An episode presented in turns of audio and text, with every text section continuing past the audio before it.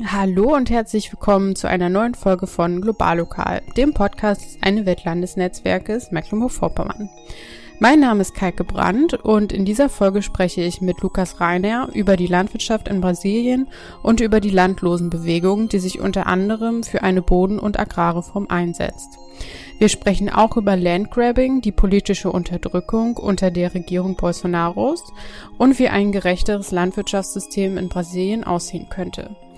Kleiner Disclaimer am Rande, wenn wir hier über Soja sprechen, meinen wir damit ausschließlich Soja als Tierfuttermittel und nicht als Lebensmittel für die menschliche Ernährung. Interessante Links zu den Themen findet ihr in den Shownotes. Hier noch einmal ein großes Dankeschön an Lukas und ich wünsche euch viel Spaß beim Hören. Herzlich willkommen, lieber Lukas, in unserem Podcast Global Lokal. Ich freue mich sehr, dass ich heute hier sein darf in der Rosa-Luxemburg-Stiftung in Potsdam. Ähm, ja, magst du dich zuerst einmal kurz selbst vorstellen? Hallo Kaike, erstmal vielen Dank für die Einladung. Äh, genau, ich heiße Lukas Reine, ich komme aus dem Süden Brasiliens, bin äh, 25 Jahre alt und in Brasilien habe ich Journalismus, soziale Kommunikation studiert und momentan absolviere ich mein FSJ, mein freiwilliges soziales Jahr hier bei der Rosa Luxemburg Stiftung Brandenburg. Und äh, seit Oktober letztem Jahr bin ich in Deutschland nochmal, um dieses FSJ zu absolvieren. Wir wollen uns ja heute über das Thema kleinbäuerliche Landwirtschaft in Brasilien und auch die Landlosenbewegung ähm, unterhalten. Und ich möchte dich zur ähm, Einleitung fragen, was, was denkst du, wenn du das Wort Soja hörst? Was verbindest du damit? Also wenn ich es im Kontext Brasiliens, wenn ich über Soja denke, wenn ich das Wort höre, äh, kommen mir viele Wörter in den Kopf. Aber ich würde sagen, äh, Monokultur auf jeden Fall, Großgrundbesitz, auch Importierung oder Exportierung, äh, im Fall von Brasilien Exportierung. Und natürlich auch äh, Ungleichheit, weil wenn man in Brasilien über äh, drüber redet, also über was Soja bedeutet für das Landwirtschaft, für das Landwirtschaftsmodell und was sich äh, und wie das sich auch natürlich mit Großgrundbesitz und Monokultur verknüpft, hat das auch eine Bedeutung zur Ungleichheit und natürlich kommt auch damit Gewalt im ländlichen Raum. Du hast dich ja sehr ähm, engagiert in Brasilien und warst ja auch bei der Landlosenbewegung aktiv. Ähm, kannst du erzählen, was die Landlosenbewegung überhaupt ist und wie du sie kennengelernt hast? Ich glaube, die Landlosenbewegung kenne ich seit schon als Kind oder wenigstens habe ich schon als Kind von der Landlosenbewegung gehört, weil es gab immer in den Medien äh, Erzählungen und Berichte über die Landlosenbewegung, was natürlich in den Medien Brasiliens, die auch äh, zu diesem Agrobusiness-Modell verknüpft sind, nicht ein positives Bild war. Ich glaube, als Kind habe ich eher diese Darstellung der Landlosenbewegung als Feindbild gesehen. Und deshalb kannte ich die Bewegung als, also vom Namen und ich wusste, dass es die Bewegung gab, aber ich kannte nicht viel, was waren die Zwecke, also wofür gibt's denn die Bewegung. Und dann, als ich in der Uni war, als ich an der Universidade Federal de Santa Maria im Süden Brasiliens studiert habe, dann durch ein Projekt, das auf Portugiesisch Estágio Interdisciplinar de Vivência, das ist so wie ein Praktikum, damit man durch eine Volkspädagogik auch sozialen Bewegungen kennenlernen kann. durch diesen Praktikum äh, hatte ich die Möglichkeit, in einer Siedlung der Landlosenbewegung zu sein und für drei Wochen eigentlich viel über die Agrarfrage in Brasilien kennenlernen und auch äh, ja einfach lernen. Durch diesen Praktikum und durch meine Erfahrung an der Uni konnte ich mich näher zur Bewegung äh, kommen. Und das war natürlich eine Möglichkeit, äh, tiefes Kenntnis drüber zu lernen. Und ich glaube, das hat mir diese Feindbild, das ich als Kind gelernt habe, natürlich äh, total geändert. Und dadurch habe ich gut verstanden, dass die Bewegung eigentlich eine soziale Bewegung, der in den 80er Jahren gegründet wurde und auch Ergebnis von vorherigen Kämpfen von unterschiedlichen äh, Landwirten ist und die Landlosenbewegung existiert dann in Brasilien seit den 80er Jahren und äh, die Hauptzwecke, die Hauptziele der Bewegung sind, dass wir das Landwirtschaftsmodell Brasiliens ändern können durch eine Boden- oder Agrarreform und durch die Verstärkung von der Agroökologie. Und natürlich, dass wir die Ungleichheit nicht nur im ländlichen Raum, aber auch in den Städten äh, bekämpfen können durch diese Sozialwandel, durch unterschiedliche Reformen, Strukturreformen, die in Brasilien stattfinden müssen, damit wir wirklich ein anderes Landwirtschaftsmodell bauen können, aber auch natürlich eine andere Perspektive für die Zukunft des ganzen Landes, auch in den Städten.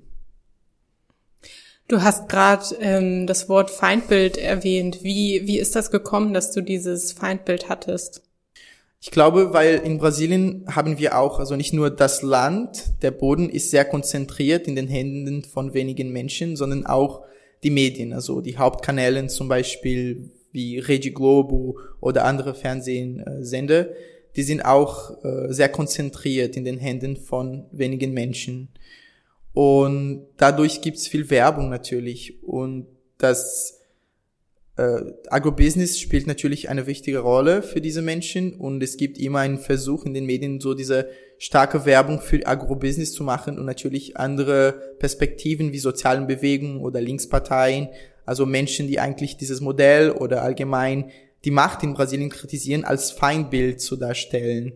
Und ich glaube, äh, dadurch, wenn man auch das analysiert, und es gibt natürlich viele Forscher in Brasilien, auch akademische Studie, Artikel, die darüber sprechen, auch in einer semiotischen Perspektive, wie in den 80er Jahren oder in den 90er Jahren oder bis heute auch viele Werbungen, also viel Propaganda äh, über die Landlosenbewegung oder eben andere sozialen Bewegungen einfach eine negative, so eine schlechte Darstellung zu diesen Bewegungen gibt äh, nicht weil sie schlecht sind, aber sondern weil die sehen, also die kritisieren diese Macht und die Interesse dieser Macht ist natürlich diese Initiativen zu schaden, weil die sind natürlich äh, ein genau, die kritisieren, wer die Macht hat. Du hast gerade gesagt, dass ähm, der Boden in den Händen weniger konzentriert ist. Ähm, kannst du noch mal genauer darauf eingehen, was du damit meinst? Also wem gehört der Boden und ähm, wer profitiert letztendlich zum Beispiel von dem Export von Soja? In Brasilien ist das Thema der, des Bodens natürlich ein äh, historisches Problem, weil wir waren eine Kolonie von Portugal und dadurch kamen viele Auseinandersetzungen äh, natürlich auch zum Thema Boden. Also Boden hat eine große Rolle gespielt in der Kolonialzeiten und diese Struktur, die schon damals erstellt wurde, äh, verteilt wurde, die bleibt auch äh, großenteils bis heute, wobei wir natürlich unterschiedliche Prozesse hatten, heute auch eine Republik sind. Äh, viele Sachen, also viele äh, viele Elementen von dieser Struktur, die bleiben immer noch und deshalb in einigen Regionen Brasiliens gibt's äh, ein große Teil von Großgrundbesitz. Es gibt Menschen, die seit Jahrhunderten, also Familien, die seit Jahrhunderten das Land besitzen oder einfach Leute, die das Land durch Landgrabbing äh, bekommen haben, also illegale und gefälschte Wege, Art und Weise. Und das bedeutet, dass, wobei wir auch äh, durch eine Regierung, die eher progressive war, Fortschritte hatten im Sinne von äh, Bodenreform oder Agrarreform, war das immer noch nicht genug. Also Brasilien ist immer noch ein Land, wo es viel Großgrundbesitz gibt und wo wenige Menschen äh, große Stücke Land haben. Das bedeutet, dass wenn wir so viel Land äh, unter dem Besitz von einem Mensch oder einer Gruppe haben, hilft das natürlich dabei, dass die Monokultur verstärkt wird, was natürlich auch andere Probleme bringt uns natürlich, wie zum Beispiel äh, Klimaprobleme, und auch äh, Ungleichheit und die Arbeitsbedingungen. Also das ist natürlich alles ganz verknüpft. Aber was ich meine ist, dass äh, wegen dieser historischer Hintergrund und auch wegen Strukturpolitiken, dass diese Ungleichheit, diese historische Ungleichheit enden könnte, haben wir heute, haben wir bis heute äh, dieses Problem von der Konzentration. Also ein großes Stück des Landes, des Bodens ist äh, von wenigen Menschen besitzt. Und das bedeutet, dass wir eine Agrarreform brauchen. Und die Landlosenbewegung, die setzt sich dafür ein, diese Agrarreform durch, ähm, durchzuziehen. Genau. Äh, seit Jahren, also seit Jahrzehnten, auch schon vor der Gründung der Landlosenbewegung gab es schon Gruppen und Vereine, unterschiedliche Bewegungen, die sich fürs, um das Thema des Bodens gekümmert haben. Und dann in den 80er Jahren war es dann möglich, diese, diese unterschiedlichen Kämpfe äh, zu versammeln und mit einer Einheit so, zu bauen. Und die Landlosenbewegung glaubt, dass es wichtig ist, dass in Brasilien wir diese Boden- oder Agrarreform äh, machen. Ich rede über Agrarreform, weil es geht nicht nur um Boden, also um die Verteilung des Bodens, wobei das auch natürlich wichtig ist, die Demokratisierung des Bodens, damit mehr Leute Zugriff zur Arbeit haben im Landwirtschaft, aber auch eine Agrarreform, weil es reicht auch nicht, nicht das Boden zu verteilen. Wir brauchen auch äh, andere Maßnahmen. Wir müssen auch Landwirtschaft neu denken im Sinne von, äh, was können wir, äh, also wie kann die, das Landwirtschaft, wie kann das Landwirtschaftsmodell auch sich äh, mit der Klimafrage kümmern und sich äh, mit anderen Problemen wie Arbeitsbedingungen oder auch äh, oder auch Wirtschaft, Ökonomie denken. Deshalb reden wir über Agrarreform, nicht nur Bodenreform damit es auch, äh, also das Modell auch Gedanken, damit das Modell auch gedacht wird. Wie passt die Agrarökologie da mit rein? Die Agrarökologie ist äh, natürlich eine wichtige Flagge, würde ich sagen. Äh, so sagen wir auf Portugiesisch, dass es eine Flagge von der Bewegung ist, weil das ist ein wichtiges Thema. Äh, nicht nur über Agrarreform zu reden, und schon zu sagen, wir haben schon ein Projekt dafür. Also wir möchten natürlich, dass der Boden verteilt wird und das Landwirtschaft ändern und es gibt schon einen Namen, es gibt schon ein Modell, es gibt schon ein Projekt äh, fürs Modell, das wir wollen. Und das ist die Agrarökologie. Das ist das Landwirtschaft zu denken, nicht nur um, um, um zu profitieren oder nicht nur um äh, genau Lebensmittel zu produzieren, sondern auch den ganzen Weg äh, von vom Boden bis zum Moment, in dem das Essen auf dem Tisch der Menschen ist. Das äh, inkludiert auch die Agrarökologie und das ist natürlich ein Modell, in dem äh, Pestiziden nicht dabei sind und wie wir auch äh, Biomodelle denken können für die Landwirtschaft, um auch äh, Ernährungssouveränität zu denken. Wie hat sich die Situation der Landlosenbewegung unter dem jetzigen Präsidenten verändert in den letzten Jahren? Ich glaube nicht nur für die Landlosenbewegung, aber allgemein für sozialen Bewegungen äh, ist das schwieriger geworden, weil wir sind heute in Brasilien unter einer sehr autoritären Regierung. Und das spielt natürlich eine Rolle dabei, dass äh, die Regierung nicht nur die, die sozialen Bewegungen nicht unterstützt und nicht hört und kein Gespräch mit denen will, sondern auch äh, die, zu, zur Verstärkung dieses Feindbild äh, hilft. Äh, Bolsonaro, unser jetziger Präsident, ist total antidemokratisch und ist sehr, sehr, also ganz, ganz nah zu diesen Großgrundbesitzern verknüpft und profitiert auch natürlich davon, also hat äh, ein große einen großen Teil seiner unterstützen in diesem Rahmen. Und deshalb ist natürlich äh, die Landlosenbewegung und andere sozialen Bewegungen unter, also genau, die Landlosenbewegung und, und, und andere sozialen Bewegungen werden von der jetzigen Regierung sehr geschadet, weil es gibt keinen äh, Versuch zum Dialog und natürlich äh, die Agrarreform und andere Maßnahmen, die wir für Landwirtschaft brauchen, äh, im Sinne von Agrarökologie und auch äh, von Kleinlandwirtschaft, das findet nicht mehr statt. Also die Regierung, die jetzige Regierung ist eine Regierung für Agrobusiness und für die Großgrundbesitz und nicht für die sozialen Bewegungen und für die Kleinbauer. Die ähm, Ernährungssouveränität in Brasilien, ähm, wie schätzt du die ein? Also wie viel ähm, trägt zum Beispiel die Landlosenbewegung dazu bei, die Bevölkerung zu ernähren?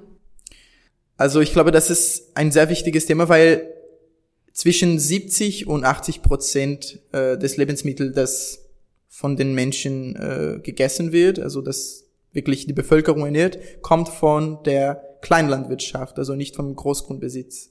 Eben weil die Menschen in Brasilien nicht nur Soja essen. Also eigentlich ist das, also für die Ernährung der Bevölkerung ist die Menge ganz klein. Äh, die Landlosenbewegung selber äh, spielt auch natürlich eine wichtige Rolle, aber nicht nur die Landlosenbewegung, sondern Kleinbauern in unterschiedlichen Regionen, die nicht im Wesentlichen so zur Bewegung verknüpft sind, aber auch vielleicht in anderen sozialen Bewegungen sind und auf jeden Fall äh, Lebensmittel produzieren. Also das heißt, ein, der größte Teil des Lebensmittels, äh, das wirklich die Bevölkerung ernährt, kommt vom Kleinlandwirtschaft. Und deshalb ist es auch wichtig, über Ernährungssouveränität zu denken, nicht nur in Brasilien, aber in Lateinamerika und wie wir diese Lieferketten äh, denken können. Mm, inwieweit siehst du die EU zum Beispiel in der Verantwortung? Weil die EU importiert ja auch sehr viel Soja für die Tierhaltung. Ähm, wie, wie schätzt du das ein? Und ähm, genau, siehst du bei der EU zum Beispiel auch die Verantwortung dafür?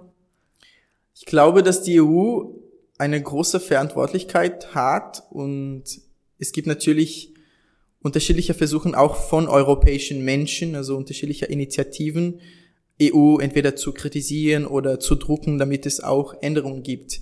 Was ich sehr widersprüchlich finde, auf jeden Fall, ist, dass es gibt viele Pestiziden, die in EU verboten sind zur Anwendung, aber die werden hier produziert und die werden exportiert und das Lebensmittel oder die Rohstoffe, die in den anderen Ländern produziert werden, werden wieder importiert. Also die Pestiziden sind auch eben da. Äh, deshalb gibt's diese Widersprüche und ich glaube, dass es auch nicht nur, also natürlich hängt es an die Menschen, die jetzt in der Macht sind, aber ich glaube, dass es auch ein Problem oder eine Frage der europäischen Bevölkerung ist, dass es dieses solidarische Gefühl gibt und dass die Menschen sich auch organisieren können, um andere Gesetze, andere Änderungen äh, zu fragen können. Äh, wie zum Beispiel die Lieferkettengesetzinitiative. Das ist eine Initiative, die ich vor kurzem kennengelernt habe. Und ich glaube, dass die natürlich sehr wichtig sind. Aber auf jeden Fall hat die EU eine große Verantwortung. Und ich glaube, dass es äh, sehr widersprüchlich ist, dass manche Sachen passieren. Deshalb könnte vielleicht die EU, wenn es eine andere Politik gibt und wenn es eine solidarische Politik zum globalen Süden gibt, ein Partner sein. Aber ich glaube, dass heute profitiert eigentlich oder profitieren die Länder der EU äh, mehr und es gibt keine Sorge eigentlich äh, zur, zum, zum globalen Süden. Es gibt äh, einige Theoretiker, die zum Beispiel die Begriffe Ökokolonialismus äh, benutzen, um dieses Modell zu beschreiben, weil es gibt Gesetze, die eher so für, für die EU gut sind, aber denkt nicht entweder an die Gesundheit der Menschen im globalen Süden oder auch nicht an der Klimafrage, was natürlich auch sehr geschadet wird durch Pestiziden und Transgene und Sojaanwendung, Sojaproduktion allgemein. Wie siehst du momentan die Zukunft der Landlosenbewegung? Ich glaube, dass die Landlosenbewegung in den letzten Jahren in Brasilien äh, seine Rolle erhöht hat und ich glaube, dass die Bevölkerung merkt das schon, dass die Landlosenbewegung nicht dieses Feindbild, das seit Jahren dargestellt wird, ist. Also ich glaube, dass die Bevölkerung oder wenigstens ein großer Teil der Bevölkerung versteht doch, dass die Landlosenbewegung eine soziale Bewegung ist, dass die Zwecke hat und dass sie eigentlich für ein besseres Land kämpfen, also damit alle Menschen sich ernähren können mit gesundem Lebensmittel und natürlich, dass diese historische Ungleichheiten in Brasilien äh, nicht mehr gibt. Und ich glaube, dass die Zukunft der Bewegung hängt auch natürlich davon ab, wie Bolsonaro weiterkommt. Wir haben in Brasilien dieses Jahr Wahlkampf. Es gibt große Chancen, dass Bolsonaro abgesetzt wird durch den Wahlkampf mit Lula und es hängt natürlich davon ab, wie Lula weiterkommt äh, im Rahmen der Agrarreform. Aber ich glaube, dass die Landlosbewegung heute, äh, wenn es so bleibt, dass die Bewegung sich immer wieder erneut und mit der Bevölkerung spricht und die Bevölkerung politisiert, dann hat die Bewegung auf jeden Fall eine großartige Zukunft. Und ich glaube, dass die sehr wichtige Akteuren sein werden, um diese Agrar Agrarwende, Agrarwandel, um dieser Agrarwandel äh, Nee, nicht Wandel, doch? Ja, Agrarwende. Okay. Um diese Agrarwende zu machen, wird natürlich auf jeden Fall die, die Landlosenbewegung ein wichtiger Akteur dafür sein, weil nicht nur wollen sie die Verteilung des Bodens, aber auch diese Wende, damit wir gesund essen können und das, damit wir auch Klima zusammen mit Landwirtschaft denken. Kannst du schon was dazu sagen, wie die Auswirkungen des Krieges in der Ukraine sich auf, ähm, also wie sich das auf Brasilien ausgewirkt hat? Also wie andere Länder hat das natürlich auch eine Wirkung in Brasilien, meistens zu den Preisen äh, von auch Konsumwaren, aber Produktion, Produktionswaren. Ich glaube, circa 30 Prozent der Dünger äh, die in Brasilien bei der Landwirtschaft äh, benutzt werden, kommen aus Russland. Das hat natürlich für die Produktion eine Wirkung gehabt. Ähm, ja, so Aufstieg auf Preisen und viele andere Sachen. Aber ich glaube, was auch passiert ist, was ich bemerkt habe, ist, dass die Regierung in Brasilien jetzt, dass der Krieg auch ein bisschen instrumentalisiert. Also es gibt schon Inflation und andere Probleme und Aufstieg von Preisen in Brasilien seit Jahren unter der Regierung von Bolsonaro.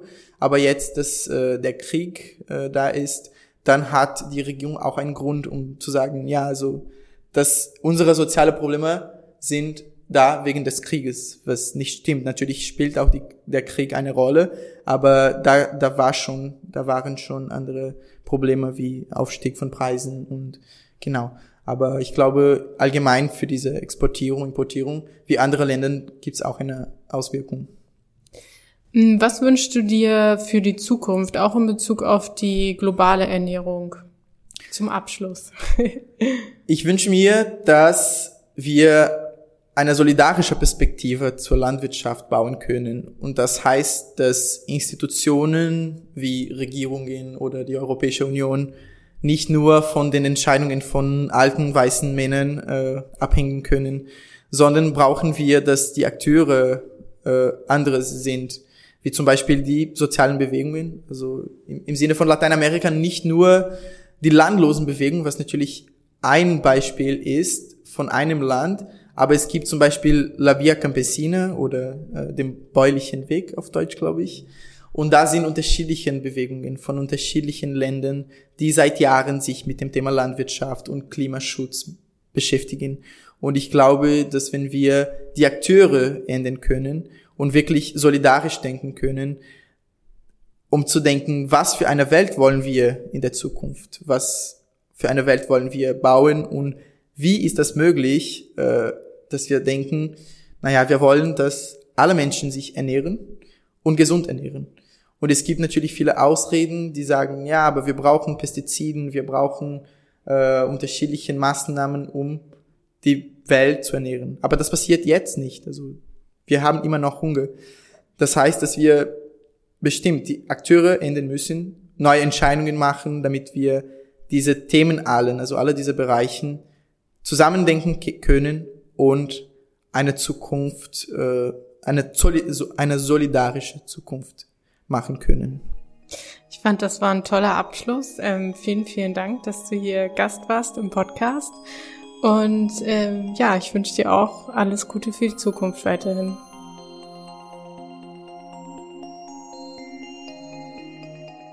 Das war die Juli-Folge von Global Lokal. Die nächste Folge erscheint im September.